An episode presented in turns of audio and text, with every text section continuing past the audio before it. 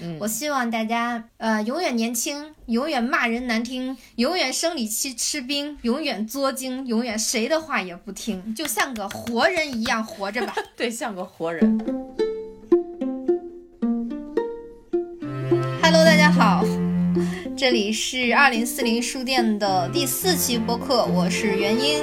我是玄机，啊，很抱歉我们迟到了一天，因为当然这就怪罪在小长假身上了。给大家播报一个好消息，由于大家的积极收听，我们已经荣升至新品播客的第三十四名了，呱呱呱呱呱呱呱呱啊！非常感谢大家。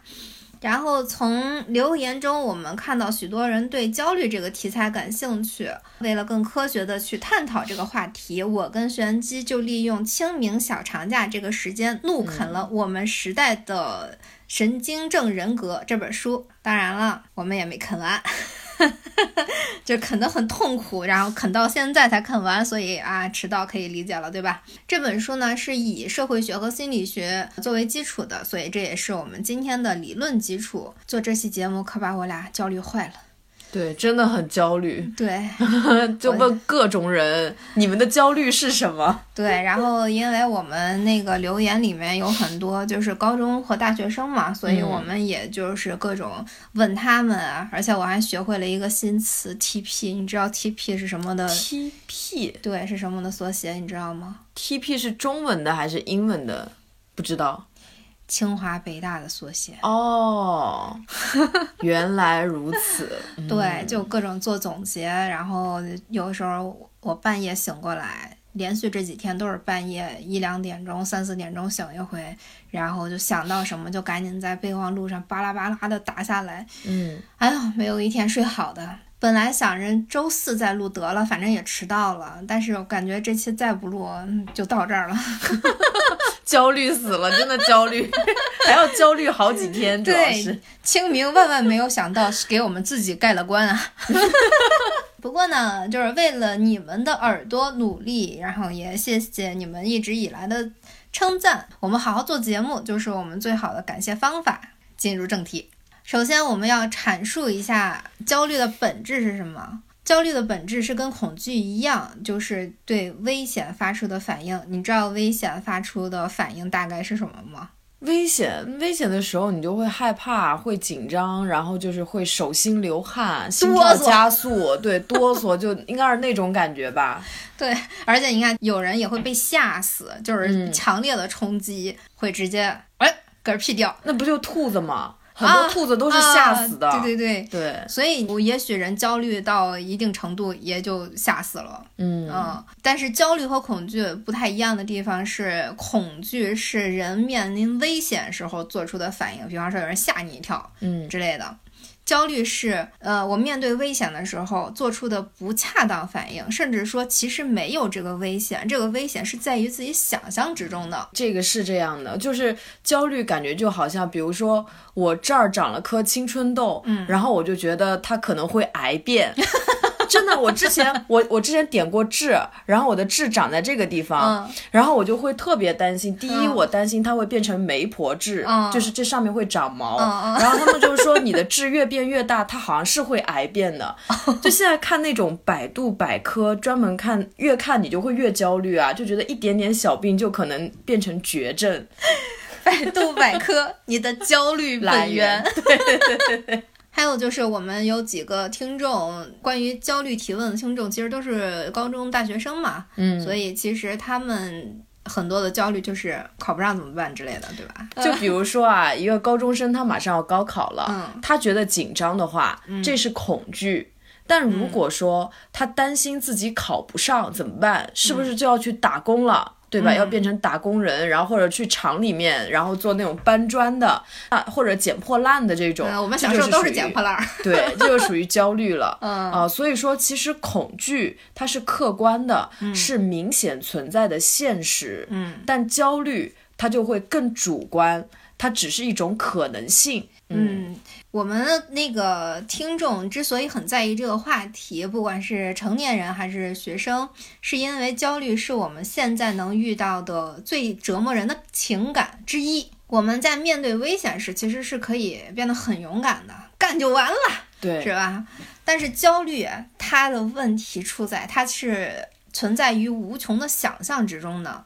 人最大的敌人为什么是他自己呢？是因为现实可以因为天时地利人和出现各种希望和转机，就是好多事儿都是那种船到桥头自然直，或者说。我操，还能这样？惊喜呀！老天爷，您助我一臂之力了。嗯，但在幻想中呢，非常了解自己，你知道自己的弱点是什么，你就会幻想出无数把自己置于死地的剧本。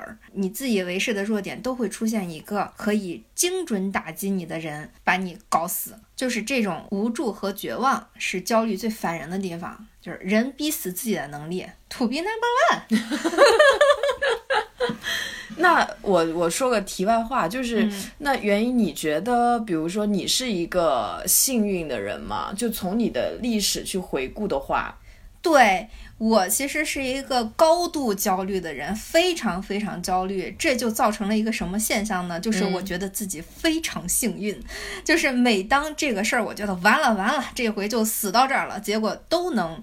逢凶化吉，对，就我觉得哇，我太幸运了。其实现在想想，就就是我的焦虑值太高了。对，是这样。其实很多人他其实并不知道你的死穴在哪里。然后呢，我还因为这个焦虑还看了一本书，就是以那个书是比较好理解的一个心理学的书。对，它叫《焦虑是一种能量》，特别鸡汤啊。但是它里面有一个概念，我觉得还挺喜欢的。他说到的就是说。对立性思维让我们坠入深渊，他怎么理解呢？对立性思维就是说非黑即白，以及前面有一期你提到的不成功变成人，我的家训，对对对。但是我们人是很容易陷入到非黑即白的这种思考里面的。比如说，我考不上大学，我就完了。嗯，我不瘦到一百斤，我就完了。就是人生。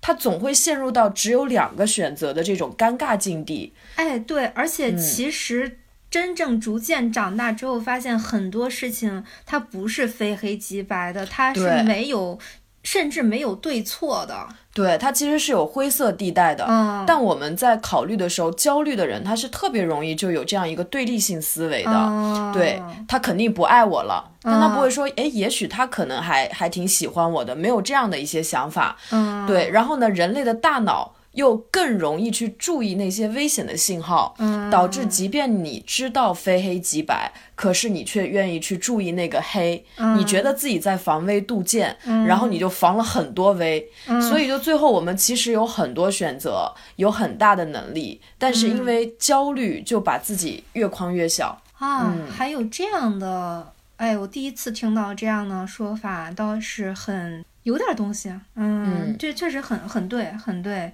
而且我小时候特别喜欢，就是判定这个东西，它，呃，也不光我小时候吧，我觉得好像很多人他们在判定这个东西，那叫什么来着？给自己打预防针。对对啊，对吧？其实这个预防针就是焦虑的来源。然后另外造成焦虑的两个原因呢，一个是过分要求理性，就是被过分要求理性。比方说我们小时候不听过吗？啊，男子汉哭什么哭啊？哎，因为感情感情多的人才误事儿呢。你们女人头发长 见识短啊，就是不理性的人就低人一等。嗯，这么反人性的说法为什么流行？我不知道，它肯定有原因。我以后一定要找一找这个原因。嗯，从现在来看，应该是一种强者崇拜，就是好像是越难做到的事儿就显得越高级。另外一个焦虑的原因是，焦虑一旦发生，就意味着一个人他得正视真相到底是什么。其实为什么这么说呢？因为焦虑它是一个怎么说，跟扁桃体的作用差不多的东西。它其实是你精神上的扁桃体。扁桃体的作用是提醒你啊，你的免疫力最近有点低了。你看你都嗓子疼了，就说明你快感冒了。你赶紧捂上点衣服，别露着大腿什么的。而焦虑呢，它是在提醒我们啊啊，内心某些地方出了小问题，你赶紧找找。但我们干啥呢？我们不。剖析自己多累，而且一条条剖下去，万一自己无法面对，又改变不了呢？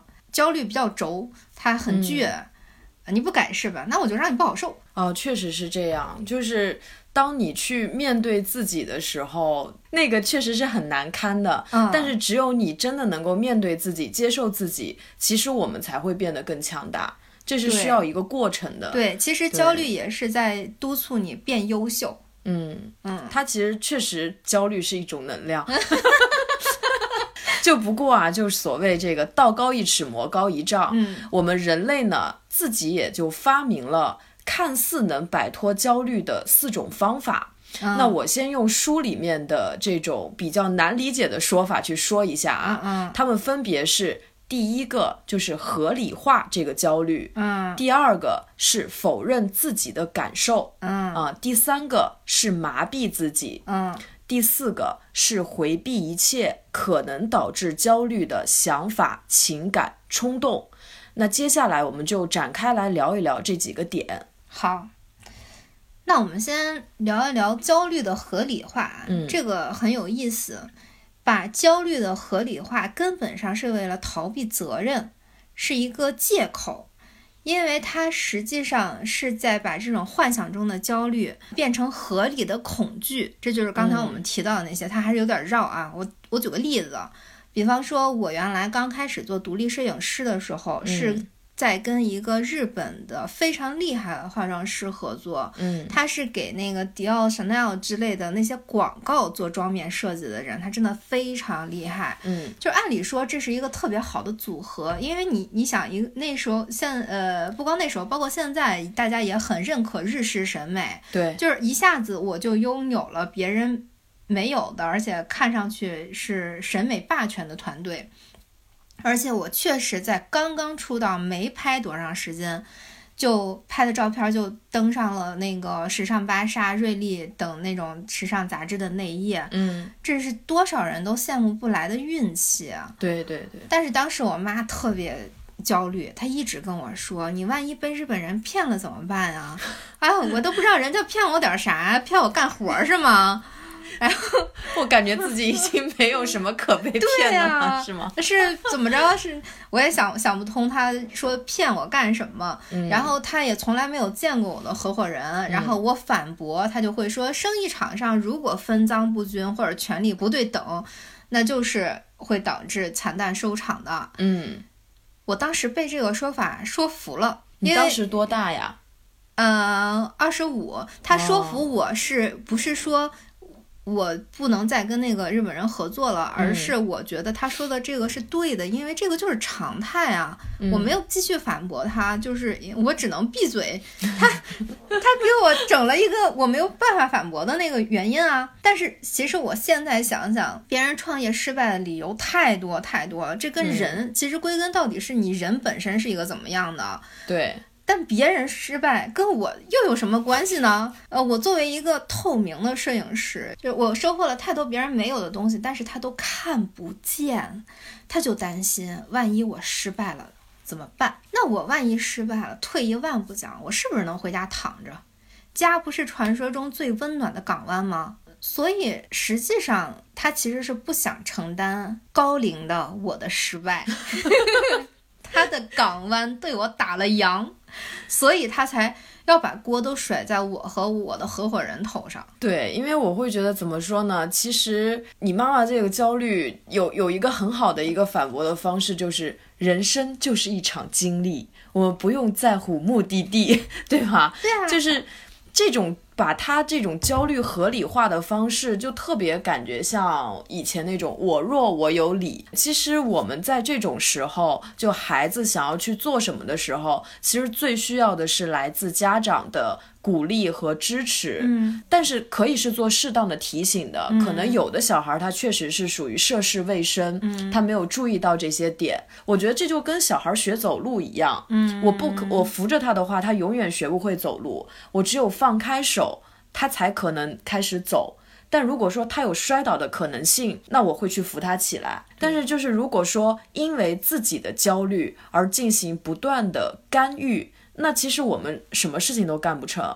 但是好多中国式的家长都是这样的，现在家庭又都是独生子女。然后从小开始就是担心孩子摔了、磕了、碰了，然后呢，现在小孩就特别缺乏挫折教育，心理其实是非常非常脆弱的。他就希望我进个体制内，顺风顺水的活到死。反正我一次也没听他的吧，我现在也没饿死，甚至活得还挺好。嗯，所以他在我三十岁的时候跟我说。我很羡慕你的人生，就那个时候我就放下了这一切，放下了他对他的焦虑造给我造成的困扰。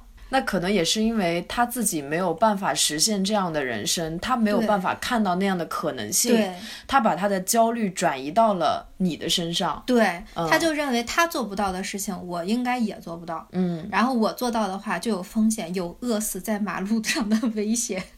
然后第二种我们应对焦虑的方法是错误方法啊，是否认自己的感受。这个否认自己的感受应该是中国人的特长了哈。嗯，不在沉默中爆发，就在沉默中灭亡。嗯啊，我们可以选择爆发呀。比方说明明吓得哆嗦，但是强硬 强撑硬气的说：“老子不怕你。”有画面感。又或者遇到网络杠精，我们比方说发的东西，真的是为了攻击那些杠精吗？其实不是。但是杠精他自己感觉自己受到了攻击，但实际上他是在杠我们吗？其实也不是。他是在想方设法的征服自己内心的胆怯，在他自己看来，自己不受欢迎的、畏手畏脚的、看不上自己的那一面。对我，哎，说到这个，我就想起来我之前的一个男同学，嗯，就是他是长得高高壮壮，特别 man，对。但是呢，当时我们上大学就是属于可能女生会多一点嘛，嗯，所以我们平时可能会开一些关于比如说同志啊，或者他跟另外一个男生，我们会故意去组 CP 这样的一些玩笑，嗯，但是是无意的，不是恶意的那种。然后他那个时候反应就会特别激烈，就他会发表一些非常讨厌同志的一些言论，恐同言论，对，就是那种。然后当时在我们心里就觉得他是一个就是直的不能再直的一个直男。后来我就听说，就是他去到国外以后，找了一个就是我一个小基友去他们家住宿借宿。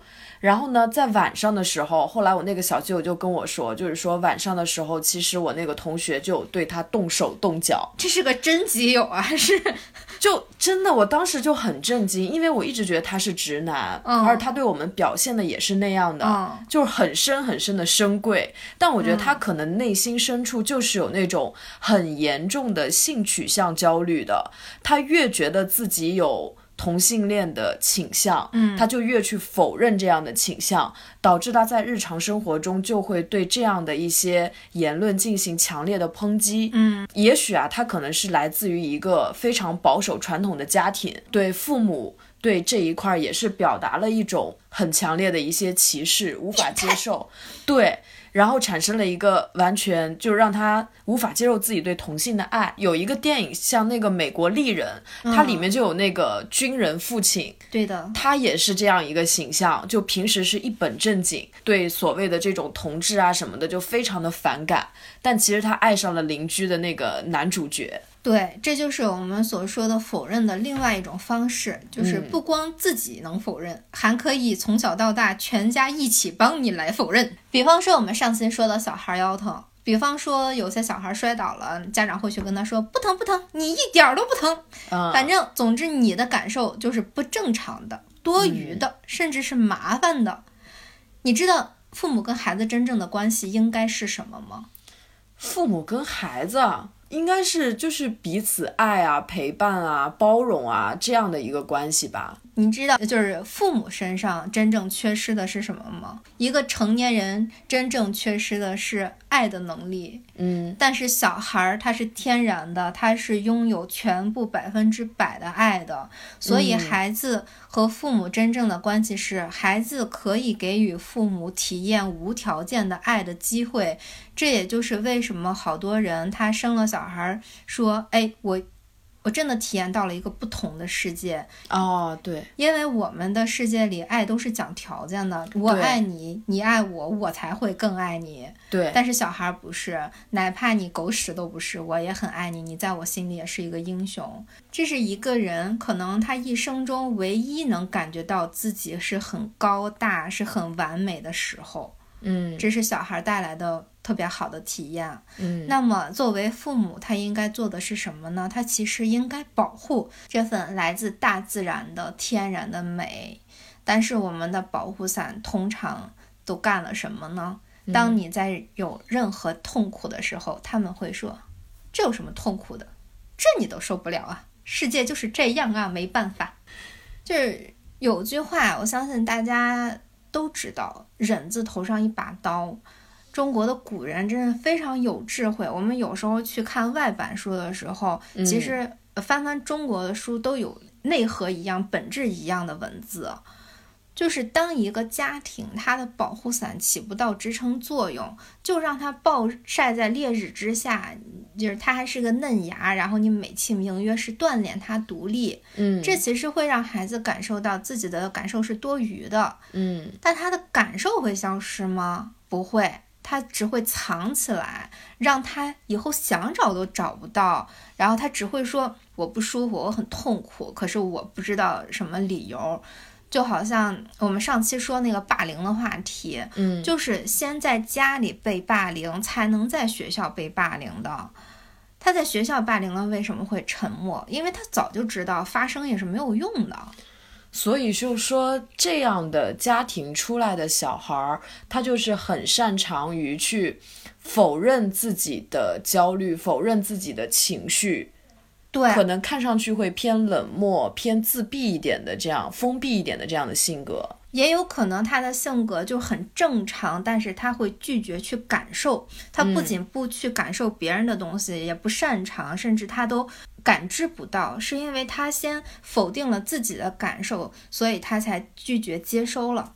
哦，就是是不是生活中所谓的那种，比如说情商比较低呀、他可能就是感觉不到别人的那些。的有的人真的就是属于，你跟他说了一些，就你这个话真的挺伤人的，或者是怎么怎么样，他们不知道，对他们他们就觉得在正常表达。对，就哦这有什么、这有什么伤人的？不就是这么这样吗？是因为他自己先被伤害了，嗯他也会觉得，然后别人告诉他你这样受伤是正常的，那他也就会认为是正常的了。嗯，嗯，哇，要这么说，我觉得可能就是为什么现在可能男性他会更多有这样的，就是因为他们从小就被要求忍耐，对，男孩不能哭，你必须有阳刚之气，嗯，对吧？就你不能去表达你的一些感受。一个大老爷们儿，你你你你讲这些多肉麻呀，都是这种的，嗯，对羞耻啊，嗯。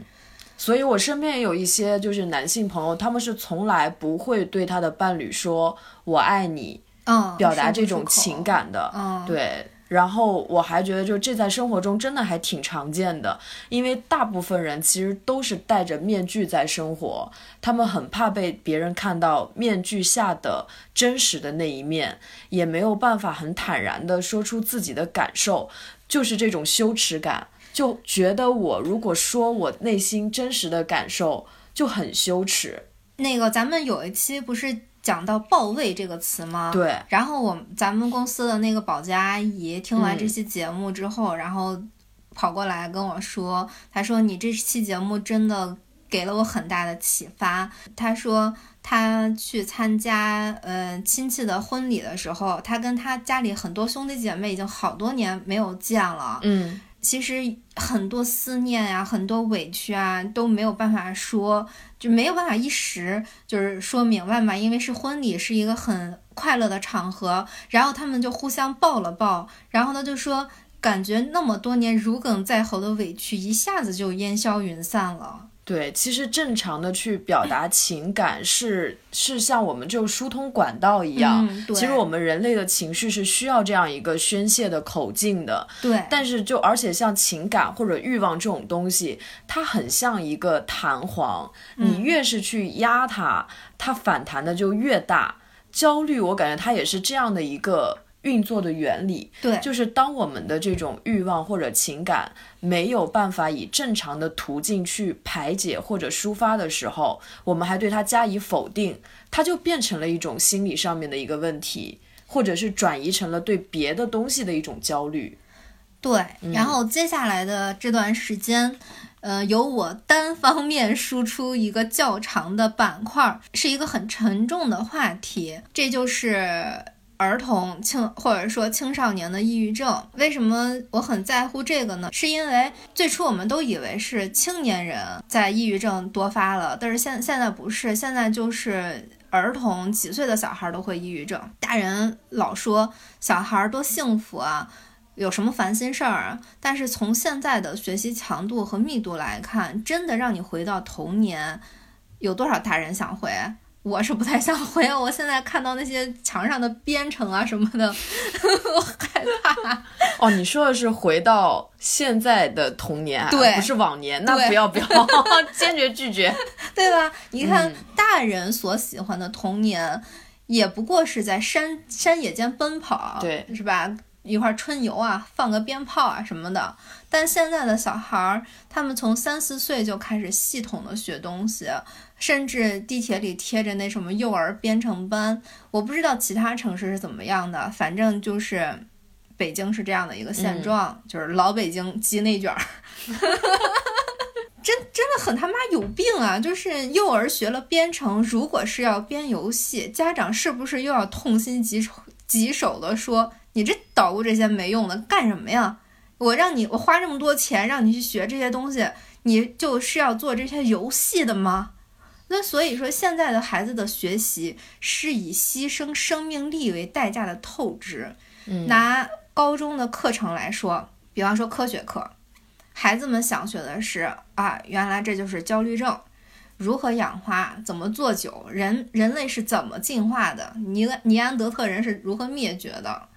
这些都是生活中其实需要用到的常识，嗯，但是他们学到的是什么？煤气灯的气温，线粒体为细胞活动提供能量，解解剖刀头的用法，那到底什么才是没用的？你我们。在高中学到的这些东西，全都是为工作做基础的。在孩子看来，很容易产生一个印象：人生是除了学习和工作，其他都不重要的东西。这是一种非常狭隘的文化，而且我们很努力的将它做到了极致。现在的小孩，他既没有时间观察自己，也没有能力观察生活，就好像这个地球真的是繁花世界啊，鸳鸯蝴蝶。我们看电视的时候，是不是觉得挺馋的？是不是想去南美洲逛一逛？对啊，他本来也可以惊叹于大自然的鬼斧神工，哪怕他只是去京郊去爬爬山。但实际上，家长把他关在了人类发明的小笼子里面，给他们吃点狗粮，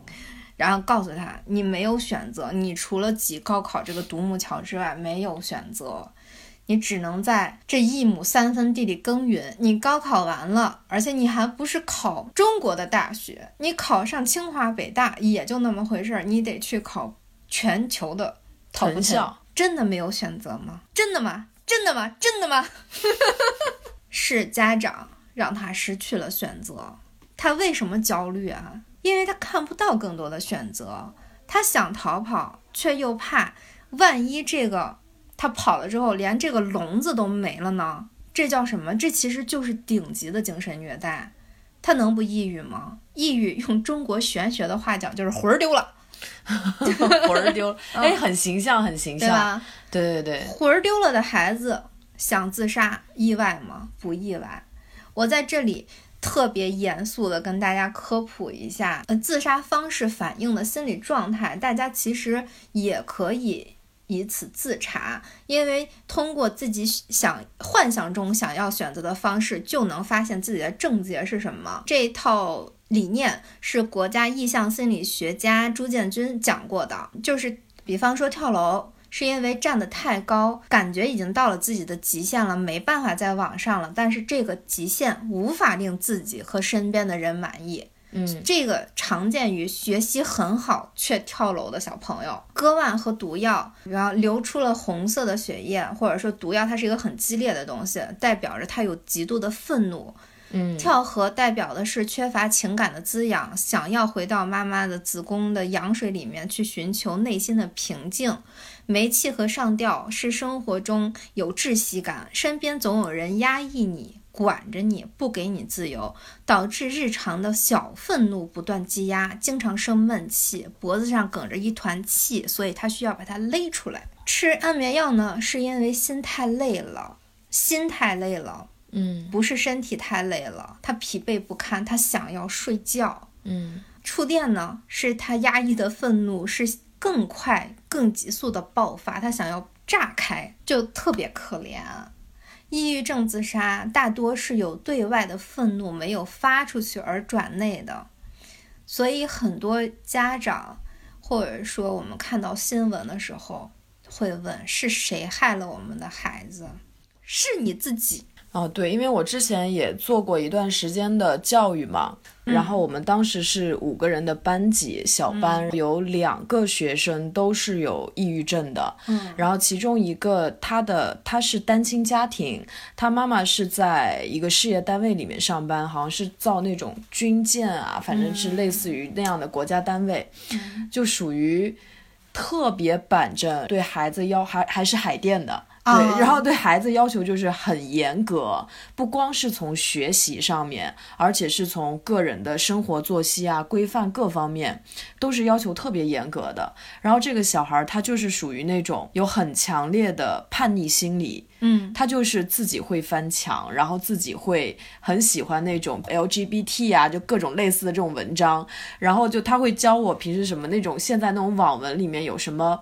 阿尔法、伽马，就反正各自代表的人物形象，嗯反正我听都没听过。他就是内心非常反叛，但是他所有的这些东西都不会跟他妈妈去说，跟他妈妈就是属于他妈妈只要一开口，他就开始烦躁。就他们的情感各方面已经到了一个非常紧张的那个那么一个程度，嗯然后他已经开始休学，因为他已经查出了中度抑郁，就是这么一个情况。包括像之前就说的那种学编程游戏，嗯为什么呢？因为现在国家承认几个比赛是对孩子申请牛逼的大学，不管是国内哦还是国外，都是有帮助的。嗯国家就只承认这几十个比赛，其中有很大一个体量的就是计算机相关的。嗯对，所以说现在就是属于从幼儿开始就要小孩去学编程，其实就是家长想赢在起跑线上面，让小孩从小学编程，长大可以申请国内，比如说像 TP，对吧？国外的话就是好多的那种藤校啊什么的，对于这种有计算机天赋啊什么这些学生，他们是非常欢迎的。所以现在小孩真的非常累。你以为出国就很容易吗？出国要读美国那种名校的学生，他不光要什么绩点高，嗯然后呢，他还要各种标化成绩要高，嗯而且呢，像我之前做的是。背景提升类的，嗯他们要在业余的时间去参加很多所谓的线上课，嗯拿导师的推荐信，然后参加很多的数学竞赛、英语竞赛、计算机竞赛，拿到奖，作为他的一个简简单单的文书里面的一一项内容，也许就仅仅一句话，他要为此付出几个月的努力，就是这么一个代价。所以，就学生，我真的觉得他们压力太大了。你知道这个逻辑里面有一个 bug 是什么吗？嗯，他们培养出来的是高级打工仔，你这些活儿都是说明，哎，我活儿干的特别棒，老板你快看看我。但是你知道真正的富豪让他们的孩子学什么吗？学什么？学艺术和哲学。哦，对对对，好像是这样你的。你知道嗯学艺术和哲学是为了什么吗？无论是学艺术管理还是学哲学等等这些东西，嗯他们最终都是培养的是看人的眼光，嗯就是看你培养的这个打工仔适不适合我的工作，适不适合我用，嗯，是不是特别心酸？所以这就是中产阶级的焦虑。嗯，对，就是这样，就是还是想要孩子学以致用，对却没有想过孩子怎么才会更开心。或者说嗯孩子怎样才能成为一个真正在社会上找到自己的一片天地的人？我们用他们的话讲，如果他有足够科学的视角，经过了比较好的管理的培育，嗯，他可以成为一个优秀的管理者，他是不是比他作为一个打工仔过得更好呢？确实是啊，但是家长就很难想到这一点的。他们总是，我觉得他们应该是想要有一个基础保底的打算，而且会觉得我的孩子去做一个工程师，或者是就算是比如在硅谷做一个程序员，就已经挺厉害了。我不奢求他成为一个大企业家，对吧？或者大管理层，他们也许对孩子就是属于是稳定的期待，而不是出类拔萃的期待。可是，现在我们又又已知，三十五岁以后，各大厂会把无论你是什么高管，都把你找各种各样的理由开掉。嗯，那么三十五岁，我们不得不踏上创业之路，却发现自己没有作为一个创业者的基础思维能力，而这些能力是我们上学的时候真正该培养的东西，结果。会导致自己三十五岁以后没有选择，所以现在有很多的三十五岁左右的。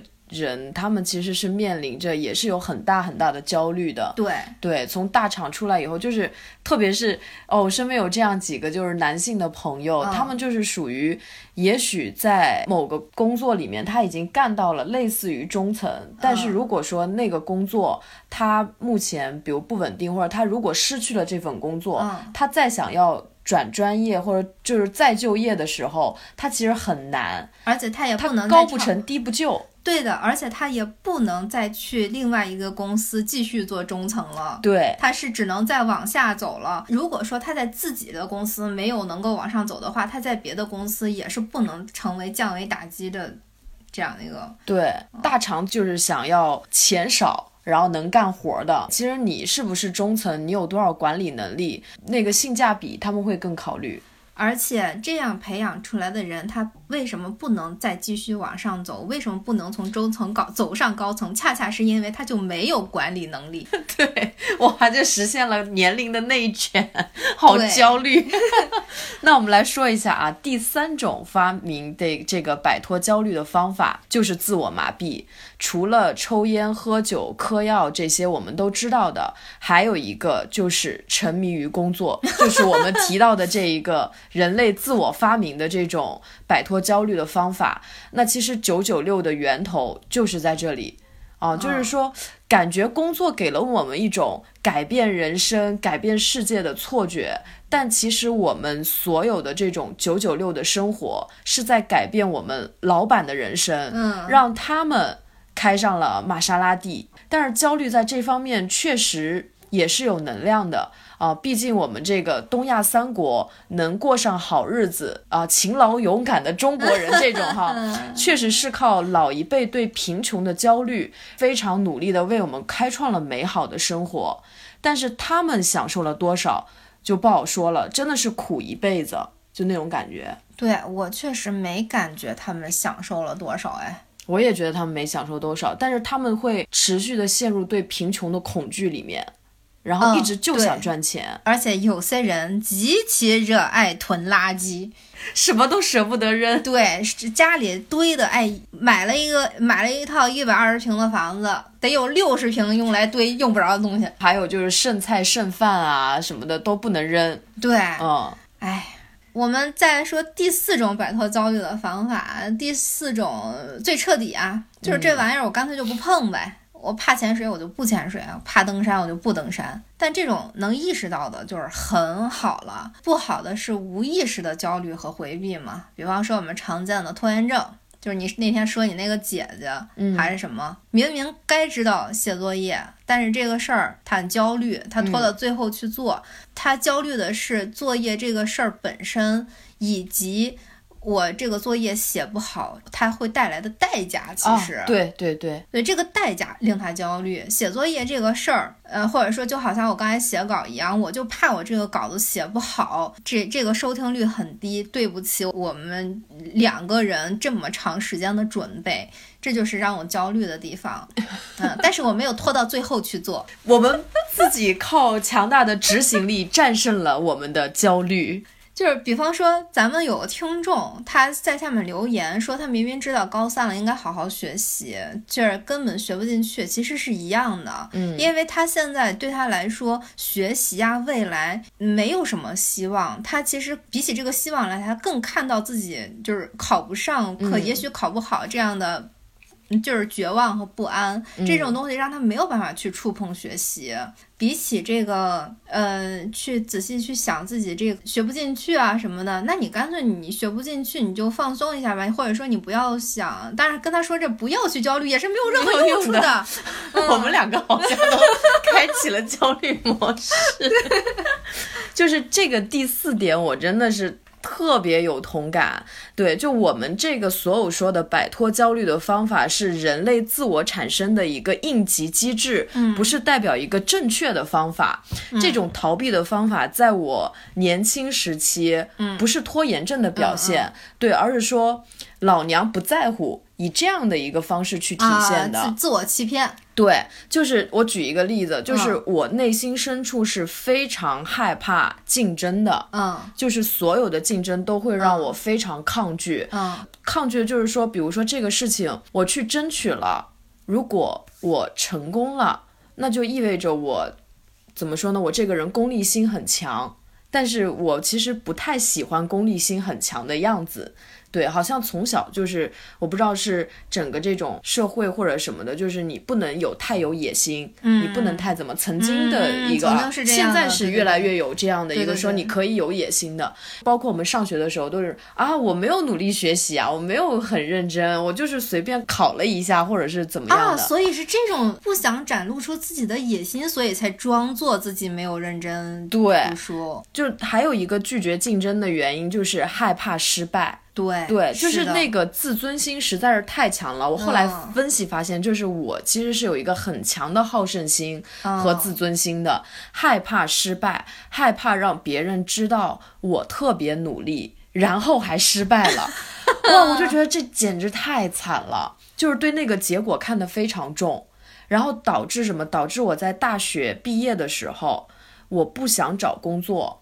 但是我不想找工作的原因就是我我怕我找不到一份很满意的工作，因为我的同学不是出国留学就是读研或者就是外派去了一个很好的单位，我就觉得万一我面试不成功或者怎样的，我们虽然曾经在同一个起跑线上，嗯，我曾经一直都是比较优秀的，但是我大学一直在玩儿，没有好好学习，我就很怕我工作找的不好。就在那个时候，就是如果你按他们的游戏走，你肯定就输了。那我就想出了一个，我不跟你们玩，我要去终南山造房子，我要做一个隐士。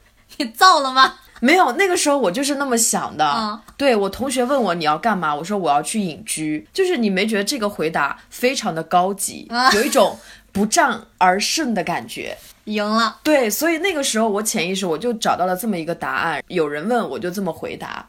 对，但后来我发现，其实我根本没有办法去山里。我是一个还挺热爱城市生活的人，我非常享受城市生活的便利，而且内心深处其实是一个希望自己活得有价值，而不是很消极避世的人。那那种想法就是一种逃避，逃避竞争，逃避失败。那你后来，包括到现在，你觉得你是怎么转变的？然后你现在对自己的评价是什么呢？其实这个是我长期以来我反复有的焦虑，都源于这个，就是我没有办法接受自己失败，没有办法接受自己比别人差，所以我总拿一个看上去很虚无缥缈的东西来跟别人来对标，嗯，对，然后通过这种对标来获取 OK 我还可以的这样一个。感觉等到我记得差不多是一八年、一九年的时候，我这种焦虑进入到了一个非常严重的程度。我记得我当时反正是在家里面，突然对自己说：“你可以做一个 loser，你为什么不能做一个 loser？你为什么要什么都要比别人强？”就不知道我内心有那么一个声音，可能也是魂儿魂儿回来了，你知道吗？之前是魂儿丢了，一直焦虑，因为这种的焦虑，后来就魂儿回来了以后。就突然发现，其实我可以很放松，做自己想做的。我真正要对标的只有我自己，啊，就我做的开心就行了。我就算一事无成，我没有钱，我工作也不怎么样，但我每天在做我自己喜欢的事情，其实就可以了。我不用给别人一个交代，就慢慢的想明白这么一个问题的。而且你也现在也没有真的做到一事无成，你的工作也很不错，而且每天活得也很开心，真的很也还挺微妙的。对我后来就发现，其实你你努着劲儿的时候，这个感觉就像什么呢？就像你比如跳绳，你把那个绳攥得很紧的时候，你是跳不起来的，嗯对吧？然后你一放松，你膝盖一放松，你手腕儿也很放松的时候，嗯，你就可以跳绳了。感觉就是生活也是这样的，就是你比较松弛的时候，反而你会活得比较顺。对你很紧张、很焦虑，一直在对抗的过程中，就会很不顺。我就放过了我自己。对，放过自己可能也是需要一个契机吧。对，毕竟焦虑有千千万万种，嗯无论是对爱的态度、嗯，自我评价，什么容貌焦虑啊，比方说我们有同事，他瘦都像个麻杆儿一样，然后天天在减肥，对自己的那个主张，比方说开会的时候，明明老板说的都是一些屁话，但是却不敢去提醒他，你说的这些都是错的。嗯，然后还有，比方说面对攻击啊，或者是性的态度，这些都会影响我们的焦虑值。呃，我们的生活确实是被焦虑包围着的，但是换个角度想，你其实也是在被焦虑保护着，对，它在提醒着你，你要保持你的身心健康。嗯，生活已经很累了，千万不要再成为一个变态啊！就是他一直在拼命的提醒着我们。呃，今天我们这期呢，那个玄机也问我为什么说了那么多学生相关的事情，是因为嗯我们的听众里面有百分之三十是学生，哦，嗯，包括高中生，然后大学生，他们都是在校的。嗯，所以我想要告诉你们的是，你们的焦虑是被人理解的。我们作为成年人也理解你们，也希望你们找到自己焦虑的原因和焦虑的表现，然后去找到它，然后就更容易去接纳它。嗯，然后最最重要的是，生活真的不是我们眼前的这点儿苟且，尤其还有是。诗和远方。诗和远方可能是太远了。打比方说，我们嗯有一个山东的小听众，说自己如果不考上清华，就不知道怎么办了，就没有出路了，或者说考上二三本也是人生就完了。然后，而且他的家庭也不能支持他出国留学啊什么的，啊因为他是一个很普通的家庭。但是我想跟你说，焦虑这个东西，它是跟时代文化息息相关的。对说不定再过十年，我们就没有鸡娃这回事儿了。说不定整个社会它会再换一个文化，就好像二十年前，大部分女生都还在为贞操这个东西而焦虑，但是现在已经是一个不可思议的性开放的年代了。对，这个东西都很难说的。我再给你出一个主意，比方说有一个每周只赚三十美元的艺术家，他收入如此微薄。但是他愿意就用这个收入尽情享受人生，花大把的时时间跟女人厮混呀，或者沉醉于自己喜欢的嗜好中啊。嗯，那他是生活在意大利南部或者墨西哥的一个村庄里的，因为在这样的一个文化环境，它被认为是正常的。如果你真的觉得自己考不上就完了，那我建议你可以去学一学意大利语，然后在你上了大学之后勤工俭学攒一笔钱，资助自己去意大利，这个真的是可行的，因为你去意大利留学其实。不需要花多少钱，或者说你考上一个普通的本科，然后读研去申请意大利也是可以的。他的生活开销其实是很小的，嗯真的可行哦。因为在很多过去的文化里面，包括在意大利或者墨西哥这样的环境中。呃，如果谁在满足需绝对需要的需求之外，还想赚更多的钱或者付出更大的努力，那才是有病的。就好像美国的脱口秀，他们会讽刺亚裔 最喜欢钱，超喜欢钱，哪里有钱哪里有我，你知道吗？亚裔的这种思维在古希腊甚至是有伤风化的。我好想去古希腊。对，这在美国也是有伤风化的。不光美国，你看我哥哥他在新西兰生活，他也会觉得中国的这种不能说金钱至上吧，反正就是挺金钱至上的，其实嗯，对，就是中国的这种把人逼到角落的这种生活方法，每个人都在努力赚钱，追求财富自由，就是一种有点毛病的一一种生活态度。我想到，哎，我之前还看过一本书，是希腊人佐巴，嗯，对，然后里面就是两个人物嘛，嗯。那个佐巴就作为另一个主角，他就是非常有酒神精神的那种，嗯他就是每天尽情的吃喝玩乐，嗯。然后爱各种各样的女人，嗯。然后各种各样的酒，他一开心了，他就会随时随地起舞。就是那么一个人，嗯。我第一人称的那个人，就是属于比较唯唯诺诺，或者说考虑的事情比较多。嗯，对，就是有两个人的这样的一个对立，或者是说这样的一个对比。嗯，然后当时我就很喜欢那本书里面那种左巴给我带来的一个很自由、很开放的一个状态，而且就像那个罗素说的，就是参差多态是幸福的本源。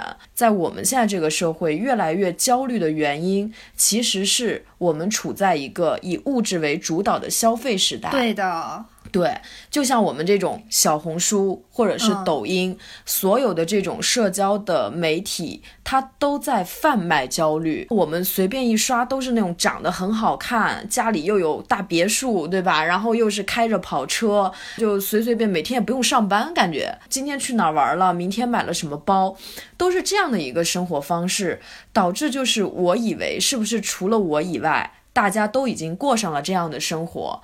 我以为我接触了更广阔的世界，但其实是一个算法，我被算法框进了一个更狭窄的一个世界观。而且这个世界观里的所有人，他们之所以不断的上传这种各种各样的东西，他们的目的都是赚你的钱。对啊，就要你买啊，要你买这些东西，背后也是收了钱的，对吧？他们有更高的一些利润在里面的，所以就不要去相信这些花花世界的这种花花信号，还是认认真真的做自己。然后呢，有机会的话，可以多出去真实的走一走、看一看，去每一个地方去看一看当地人的一个生活情况，就会发现其实人真的是活出了很多很多的姿态。是的，对，就像我自己的，我现在的瑜伽老师，嗯他是从三十岁才开始练习瑜伽的。嗯，在这个之前，他好像自己开过什么印刷店，然后做过广告行业，就各种行业都尝试过。嗯，但是他从三十岁练习瑜伽到现在应该是四十多吧。嗯，然后就成了业内国内吧。真是数一数二的这种阿斯汤加的很专业的老师，嗯，他现在生活其实是很幸福的，也很简单，嗯，就是每天给我们上课，就只有早上有课。每年可能就比如印度开放的话，每年就去印度进修两个月。嗯，然后他晚上睡得也很早，九点可能或者是几点就睡了。睡眠挺好。对，睡得很早，起得很早，然后规律给学生上课，分享一些自己的日常的一些生活。但是就他很快乐，我是在三十岁才找到自己的真正想干的事情。嗯，所以真的不用怕晚，也不要被这个社会的价值观给绑架。对，所以说真正解决焦虑的方法。其中一个方法就是我们去创造更多选择。嗯，也许我们现在还在念书，可能没有办法去想到更多，但是随着你慢慢走，你总会找到更多的选择。如果中国、美国不适合，我们就去学小语种，去那个意大利对，啊、我们可以看很多的书，然后这些书里都很详细的介绍了他们的文化。世界那么大，真的总有一个地方是适合你的。没错。啊，总有一个职业也是适合你的。如果你的父母没有给你足够多的选择，你就真的要去多了解世界史。如果你觉得哎呀出国太困难了，它还很遥远，那你最简单的就是学一些自己真正感兴趣的东西。嗯，啊，你不用管它有用或者没用，只要你喜欢，你能全情投入进去，它就能给你带来特别不一样的价值。真正适合你的地方，真正适合你的职业，说不定就在某个角落等着你。对，就是我觉得这个世界上它都是有因必有果，就你栽下了一颗种子，也许它现在没有发芽，但它有一天它就可能会开花给你看的。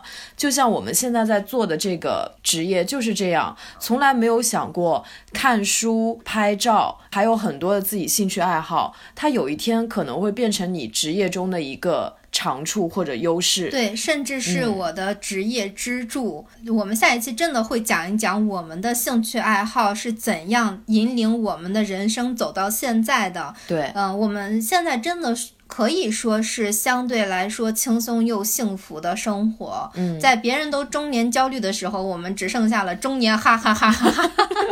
呃，这也是我们一定要坚持二零四零书店这个概念的原因。我们为什么叫用价值与美重新创建有意义的生活？就是因为我们觉得现在的生活，这种焦虑抑郁的生活是无意义的。嗯，我希望大家呃永远年轻，永远骂人难听，永远生理期吃冰，永远作精，永远谁的话也不听，就像个活人一样活着吧。对，像个活人。好。今天这期节目就到这里，感谢大家，再见，再见。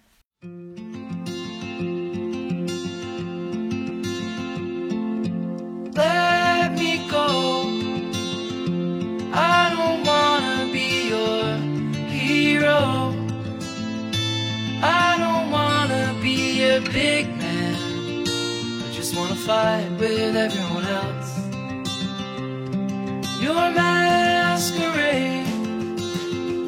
I don't wanna be a part of your parade. Everyone deserves a chance to walk with everyone else while holding down a job to keep my girl around and maybe buy me some new strings and her a night out on the weekend.